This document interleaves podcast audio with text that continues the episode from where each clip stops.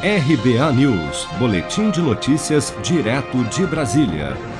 A Confederação Brasileira de Futebol informou nesta quinta-feira que irá manter os Jogos da Copa do Brasil, mesmo com a paralisação de eventos esportivos imposta por governos estaduais para conter a pandemia do novo coronavírus. A entidade declarou ainda que vai deslocar para estados que não estejam em lockdown as partidas que estão programadas em locais onde os jogos não puderem ocorrer. Em vídeo publicado nas redes sociais, o secretário-geral da CBF, Walter Feldman, defendeu a continuidade dos jogos mesmo durante a pandemia.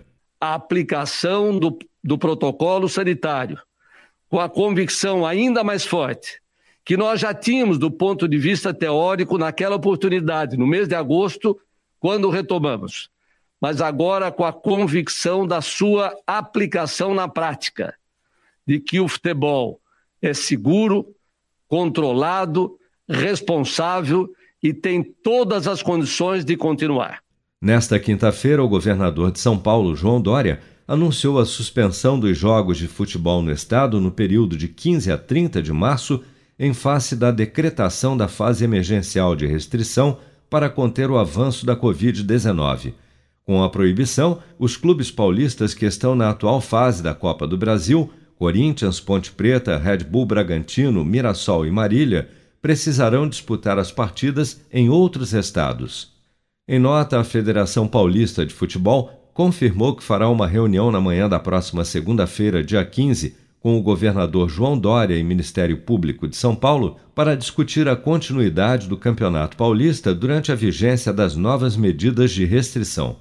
Caso o governador mantenha a paralisação do torneio em São Paulo, a federação já declarou que seguirá com a competição em jogos no Rio de Janeiro ou em Minas Gerais.